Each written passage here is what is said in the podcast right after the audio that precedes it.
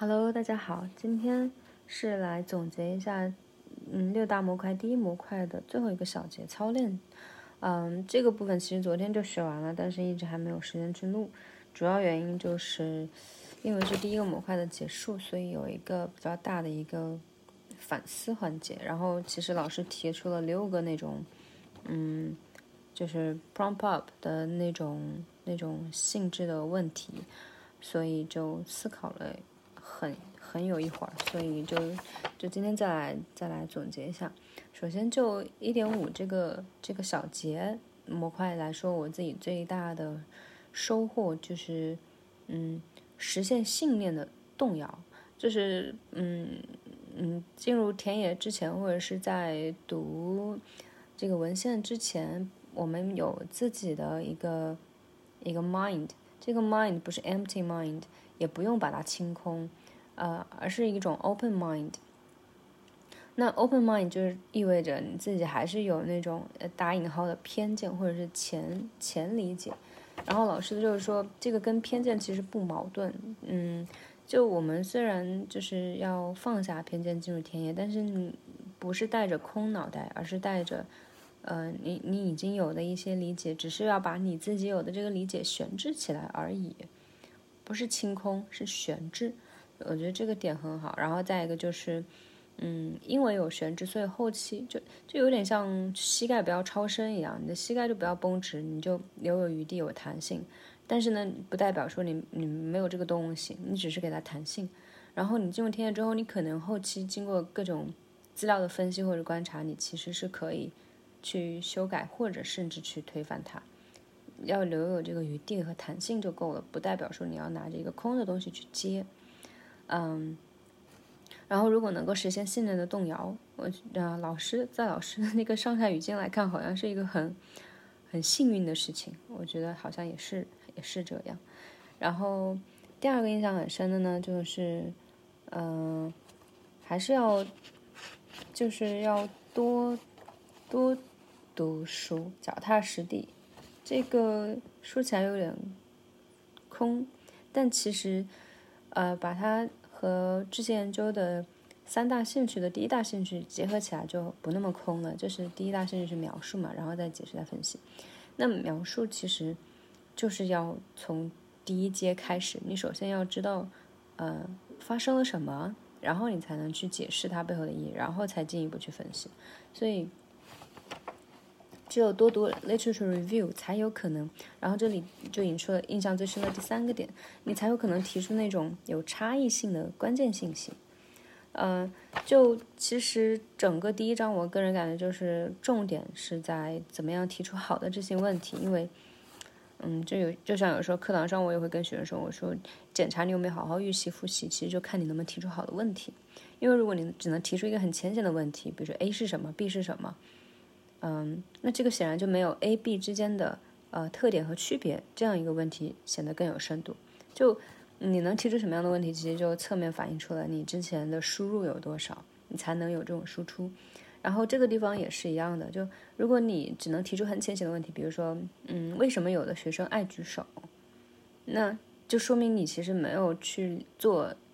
之前的工作没有做你的 research，因为这个问题很浅，显然是有前人写过类似的文章或者做过类似的研究。那只有你看了这些东西之后，你才能站在前人的肩膀上，再进一步的去向外去探索一点点，延伸一点点。嗯，然后老师举的例子就是，呃，就比如说像这种缺乏关键信息的差异性发问，就比如说啊，为什么有些呃，老师产生职业倦怠，有的没有。然后老师就说：“那你可以进一步的去先做一下 literature review，然后你就会发现你的问题就会更加 specific，更加 focus 到什么样的老师产生职业倦怠，什么样的老师没有。然后也许你这个问题其实就已经被解决了，就不需要你再来探索了，就诸如此类。嗯，然后再就是那种比较也是比较浅或者比较大的。”嗯，比如说啊，有有一这样一个问题不是很恰当，就是，呃，中国的幼儿教育是如何建构童年的？或者说，当代中国传统文化中，儒家在这一过程中起什么作用？那这种这种问题其实都不算很 focus 或 specific，因为它没有 personalized 没有 tailored 那种 information，就证明你自己是没有做 research 的。我觉得这个很重要。嗯，我觉得我自己存在这样一个问题，就我之前的问题可能是呃呃，记忆心理学如何应用到呃外语课堂上来提高学生的动机和幸福感，诸如此类。这种其实也是有点空，没有那种差异性的发问或者是关键信息的提出。那这个关键信息呢，就来自于你，你得先做 research，你得先做 literature review，你得先进入这个域场域，你才能知道其中已经有一些术语，或者是已经有一些理论，已经有一些呃实验等等等等研究发现已经有了，所以你的问题就不用再重复了，然后才会有更有价值。就你还没有找到那个 gap，对 gap。然后第二点就是差异性发问，这个差异性就是就是更 specific 的那种 gap，更加 practical。可以是那种嗯，就是 feasible，就是 doable 的那种 research。你你你得找到具体的，嗯，更加细微具体的一个 gap，你才能够去就继续去做你的 research。嗯，对，以上是三个我印象很深的点。嗯，然后比较深的第四个点呢，就是嗯。老师提出了那种反思环节，他就提出了六个那种影影子性性的性质的问题，我觉得以后也可以参考。就是，嗯，今天上课我我最大感受是什么？这个其实我自己倒是一直在这样做。然后第二个问题是什么问题解决了，什么问题还没解决？那那就呃呃先说完吧。然后第三个问题，我做这些研究有什么样的优势？第四个问题，我做这些研究有什么样的困难？第五个问题，我可以如何修改自己的研究问题？第六个，我还需要什么帮助？那我现在就来，呃，回顾一下，也当时完成老师布置的这个反思笔记，呃的作业。嗯，当然这个环节其实，呃，上课里面有四个学生，有个学生明显是年纪比较小的。那老师提问的时候，他就喜欢翻笔记，然后就原封不动的那种，有点像 direct quotation。但这个其实。嗯，非常需要 paraphrase。paraphrase 其实就是倒逼你自己要去把输入消化掉，才能变成你自己的输出。嗯，这点我深以为然。然后，那回答第一个问题，今天上课我最大的感受，刚刚也说过啦，三点。第一个就是脚踏实地要多读书，你只有读了前人的东西，你才能站在他的基础上提出有价值的 research gap，你才能够发出好的问题，这种有差异性信息的。然后是有有关键信息的差异化的发文，呃，然后第二点收获最大的呢，就是，嗯，啊，这些好像都是串在一起的，嗯，我看一看，啊，第二个就是就是其实是真的是串在一起，就是你你就有 research review，你有呃 literature review，你有自己的积累和前理解。跟偏见其实是不矛盾、不冲突的。你可以带着 open mind 进去场域，进入田野，但是不要带着 empty mind。然后你进入新田野，你可以把你的 open mind 中的 mind 先悬置起来。呃，之后如果能够实现呃观念的动摇、信念的动摇，这个是一件可喜可贺的事情，嗯，比较幸运的事情。然后至于说第三个，我感觉好像也是，也是类似的。嗯，对，其实前面都串起来了，就嗯，要要要脚踏实地嘛，从描述入手，嗯，就是一回事。好，然后第二个，什么问题解决，什么问题还没解决？我觉得整个第一章学完，问解决的问题就是我知道怎么样去去。我至少知道怎么样去判断我这个研究问题好还是不好。我可以在原来基础上去修改。嗯，我知道可以从描述、解释、分析这三个层面去入手，然后层层递进作为子问题，然后找一个 overarching 的一个一个一个 main question，把它们都囊括起来。嗯，然后我也知道就是有一些例子我可以直接去借鉴，比如说现象学什么，嗯，怎么怎么怎么样是一种什么样的体验，然后要加入个人的。个人的困扰放到宏观的场场场景中，然后可以跟理论连接起来，然后是具体情境中的，就嗯，就理解确实是更加深入了一些，呃，然后还有一些 pattern，比如说，嗯嗯，就是问呃如何怎么怎么样。那如何其实可能会被误会成行动研究，但如果你问的是 how did，那就是实然研究。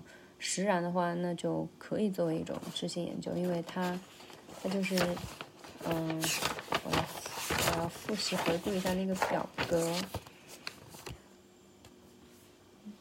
实然，对，他就他就因为行动研究是应然嘛，就应该怎么样？但是如果我们问的是 how did，那就是实然，那就是求真，那就学术取向，所以就就不矛盾，就不是一步跳到行动研究。然后第三个最大收获，呃呃，是解决的问题就是我我觉得我以前可能比较偏向于行动研究，然后甚至在想要不要去放下知识研究，然后去学行动科学这块。但其实没有必要，因为行动研究好像，according to the teacher，嗯，好像是说可以放到也，嗯，就是，就是放到后面去，把它引出来，作为一个小节写出来，而不是说把它作为一个整个一个主题。呃，也许之后可以再去系统的学习一下这一块行动行动研究，嗯，然后还有什么？呃，问题，等一下，先接接着说一下模式，就是除了什么什么是一种什么样的体验，然后什么什么样，how did，啊，对，还有就是最关键的，也是我自己目前比较喜欢用，就是，嗯，为什么，就是有一种常识悖论，就是，老师举了一个例子啊，为什么中国是一个男权社会，但还有那么多妻管严？为什么师范生学了教育学和心理学还是不会教书？诸如此类，就这种，我觉得还还蛮有冲击力的。嗯，对，上面就主要的解决了的问题，没解决的问题，就还是要还是要去进一步了解一下行动研究、行动科学到底能不能做，适不适合发表学术。嗯，然后再一个就是。嗯，就是访谈需要注意的点吧。我觉得我自己整个的那个顺序要理一理。不过目前有一点苗头了，就大概就昨天晚上还在想，就是嗯，一种常识悖论吧，或者对我来说真实的个人困惑就是，为什么有有有的学生是从一开始非常爱举手，到后来不举手，而有些学生是从呃，不怎么举手到非常积极的举手，那他们中间到底发生了什么？他们自己怎么看待？然后从这个过程中，我们可以有什么样的呃启发？然后进一步引引引申到行动研究，或者是然后他的理论支撑呢，就可以用上马斯洛呀，嗯，再就是那个就进入到一些管理学，还有组织行为学，然后再就是心理学，还有那个积极心理学，这是我目前能想到的一些理论跟它产生的勾连。也是我自己非常非常关心的点，就我我自己确实对学生上课的那种参与度、主动参与度非常的关心，然后也很在意他们有没有活跃的去举手跟我互动，就这个确实是我自己个人比较非常关怀的事情。然后我觉得这个对学生来说也是很重要的一件事情，所以我觉得它也是可以算作一种公共关怀。呃，然后它有具体情境，然后又有一种呃悖论，而且是两两者互相的那种。形成对比的，就我觉得，如果真的去做两个案例分析，应该会很有意思吧。嗯，目前是这样一个想法。然后第三个问题，我做这些研究什么优势？我觉得我的优势就是我真的喜欢这些研究。我这个可能真的就涉及到呃人生观，或者是个人的为人处事的哲学。就有些人他就只信量量化的数据，但是有些人他就是比较偏那种 romantic。或者是，嗯，比较注重 story，就这种比较偏文吧，可能，嗯，然后还有优势就是我我跟学生的关系都还蛮不错，然后有继续保持联系，然后也教了那一批学生有前前后后基本上三个学期，接近两年，然后之前也有保存每个学期的问卷，嗯，等等等等，嗯。然后还有一个优势就是我有相关的课题经费支持，可以买很多的这一方面的资料和书籍，嗯，然后，然后我还可以下载这一方面的论文，就 accessible，就还蛮幸运可以阅读。对，困难的话就是确实没有这方面的基础，打的不是很牢，基本上没有没有系统的学过这些研究，然后现在就正在学。然后看书的话，其实是看不太下去。嗯，论文也是有一搭没一搭，更看不下去。就论文深似海，下载了好几百篇，但其实也。很难真的深入进去去看，嗯，不过不过昨天看了一篇，呃，我觉得可以以后真的可以放下那种执念，直接直奔总结，就不要想着要把它从头到尾看完，然后这样收获挺大的。就是昨天看了一篇，也是老师推荐的，说，嗯，钱晓明和王富伟老师写的，就扎根理论应该如何去读文献这种，嗯，就就直接看他的总结，确实是有三个阶段。我觉得可以有一定的指导，可以让自己放下执念，嗯，然后更有更有针对性，确实是更有针对性，然后省很多时间，嗯，还有其他的困难，就是我对这个这些研究的中文场域中的一些术语表达不是很了解，英文说实话也不了解，所以 anyway 无所谓了，慢慢学咯，脚踏实地的。哦，还有一个优势就是我还蛮有耐心的，真的很有耐心。从我拼那种彩虹拼图，我就发现我自己很有耐心，嗯，然后做一件事一定要把它好好做好，这是我的优势，对，不会糊弄。然后第五个问题，我可以如何修改自己的研究问题？这个其实刚刚有提到过，对吧？我觉得我可能要进一步打磨一下，因为我还要先做一下 literature review，就找一下举手这一块儿，嗯，他的一些前人的。前人的成果可以先去了解一下，说不定已经解决掉了我的问题，或者能从中发现 research gap。啊，这一点说到这里，我就想到联系到老师之前说如何找质性研究的问题。research question 主要来自两个方面嘛，第一个是自己真实的困惑、兴趣和关怀，第二个方面是 literature review 之后找到文献里面啊学者提出来的 gap。那我觉得这两点其实可以。合起来，就像我刚自己刚刚说的，啊，我的真实的困惑是学生举手到不举手，或者从不举手到举手，那中间发生了什么？这是我个人的关怀，也是我真实的困惑和兴趣。那有了这个之后，我自然而然要去做 research review，啊，literature review，然后这个我就可以结合起来呀，然后就可以找到更加精准的 gap。对我觉得这样很好。嗯，你看这也是我的优势，就还还比较 brilliant，对吧？比较 creative。嗯，然后，嗯，那除了就是做 literature review 之后呢，还可以，我觉得还是得继续头脑风暴吧。对，然后针对我感兴趣的那种提问方式，第一种是常识悖论，第二种是什么什么样的体验，嗯，或者是第三种就是，呃，就是。假如哈，就有一个有个例子是患有慢性病的妇女如何应对怀孕的，那这个是提问，其实是 How did 对吧？实然。那其实我的那两种两个学生其实也是实然呀，我就可以写，嗯，那从几乎不举手到嗯每节课都多次举手，呃的学生是如何是如何产生这种转变的？或者是是如何，如何 是如何发生的，或者是是他们是怎样一种体验的呢？我觉得可以后面再打磨一下吧，嗯，考虑一下措辞，然后这个措辞也是得回到 literature review 里面去，就是借鉴前人的一些措辞嘛，或者是那种所谓的嗯关键性信息，或者是差异差异化提问。对，我觉得这个是还是得回到学术 review 里面去，嗯，实在没有的话就自己再造一个，对吧？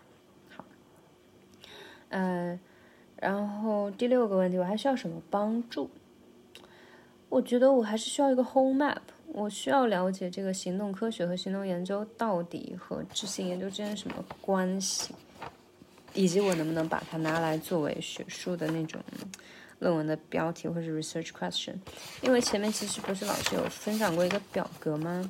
那在这个表格中呢，首先行动科学呢，呃，它的目的和范式就属于啊啊，行动行动研究呢，它的范式属于行动科学，然后它的目的是那种实践取向啊，求善的，应该应然是什么？然后呢，与之形成对比的就是知行研究和定量研究，他们俩呢都属于学术取向。然后其中知行研究呢，它的范式是解释主义，也就是说它的范式就，呃，行动行动研究和知行研究他们的范式和目的是都不一样的。但是呢，嗯，他们又都属于实证性心态，实证也实证主义或者是经验主义，就它是形，他们的形态是一样的，嗯，都是 empirical，但是。呃，然后定性啊，哈，定性研究是 theoretical，但是呢，这个知性研究，它怎么说？行动研究它老师的底下括号有写个呃量性，呃量化研究有，但是质性研质性方法更多。这个这个表格它是属于第一节课，我想我可能回头还要再去看一看第一节课。那这个行动研究和知行研究之间的这个。区分到底在哪里？边界在哪里？嗯，因为我确实有这样一个困惑，我不知道我自己到底是更偏向行动研究还是知识研究，还是说他们之间不排斥，只是说行动研究更多是用知识研究方法去做。那这到底是怎么回事呢？嗯，然后还有帮助呢，就是接着学呗，就一边学一边要读书，要多读论文。可能我还是得。先多读论文吧，然后我发现我读论文的方法可能也有问题。Anyway，至少我昨天有进步，就是我知道应该放下那种强迫症，不要想着从头读到尾，直接直奔人家的总结，或者回顾一下自己写论文的时候，我的核心观点在哪里，直接去奔着那一块儿，那确实就是总结部分和摘要部分了。OK，嗯，That's it for um the first module，yeah。然后，总结完之后呢，现在再来回顾一下一点五剩下的一些点。操练这一块呢，主要就是，嗯，好像是老师一开始引了一下，就是说偏见不能太深，走的不能太快，其实就是要脚踏实地嘛。然后要悬置自己的 open mind，而不是 empty mind，也不用清空。然后再一个就是悖论喽。一定是有困惑啊、悖论啊、特殊啊和现实常识不符的呀，或者和理论不符的，啊就有种挑战的信念动摇的点。然后再就是，呃，要有，呃，这种，嗯，差异性发问和发问艺术。这个是赵立新老师二零二一年的一篇文章，回头也要去读一下。然后，嗯，后面有讲了，就是从反面来讲，什么样是不好的 research question。那就是那种太空的，嗯，啊，大而无当的过程性发问，或者是缺乏关键信息的差异性发问。就他只问你这个，只问你这个过程，或只就就或只问这种嗯非常大的没有没有 specific 的东西的，那就确实是没有做好自己的 research。嗯，然后后面的话就讲了。呃，为什么提不出好的这些研究问题的五个五个原因？嗯，其实我觉得都差不多哈。就是第一个，老师就说是缺乏理论对手，嗯，缺乏理论对话，嗯。然后第二个呢，就是自己的偏见太沉，然后还没有把它悬置起来，就已经有明显的价值取向。嗯，其实也另外一方面说明自己不够 open-minded，没有做 research，所以 literature review 和技能理论的积累是不够的。然后第三点呢，就是，呃，呃，很容易把它当做一种，嗯，调研报告或者工作是工作汇报，而不是学术文章了，就没有这种学术的立场在。然后第四个呢，就是，呃，就还是立场嘛，就是知识分子和基于政策制定的那种工作汇报啊、调研啊，立场是不一样的。到底有什么样不一样的立场？难道是说后者更加假大空吗？更加 theoretical 吗？我不太确定这一块，我不是很明白。包括第五点，我也不是很明白。就是，我说扎根理论最重要的还是本土理论关怀。这个本土理论关怀是指啥呢？是指关怀这个这个被研究者他们自己的本土本土概念，或者是本土的一些总结理论吗？到底是什么呀？不懂。然后后面一个 part 又讲了，就是如何坦诚理论前见，就。之前说过啊，就是不要 empty mind，而是要 open mind，嗯，然后要坦诚出来，不用怕，反正后期也可以修改甚至推翻，然后实现信念动摇，何乐而不为呢？对，后面的话就是讲了其他考虑因素、研究目的啊、个人因素啊，还有与被研究者之间的关系啊，等等等等，这些我觉得书里面都有啊。然后最后就是反思，嗯，这个部分，嗯，我自己当时没有写出来，就是脚踏实地哈，或者是多读书，对。然后。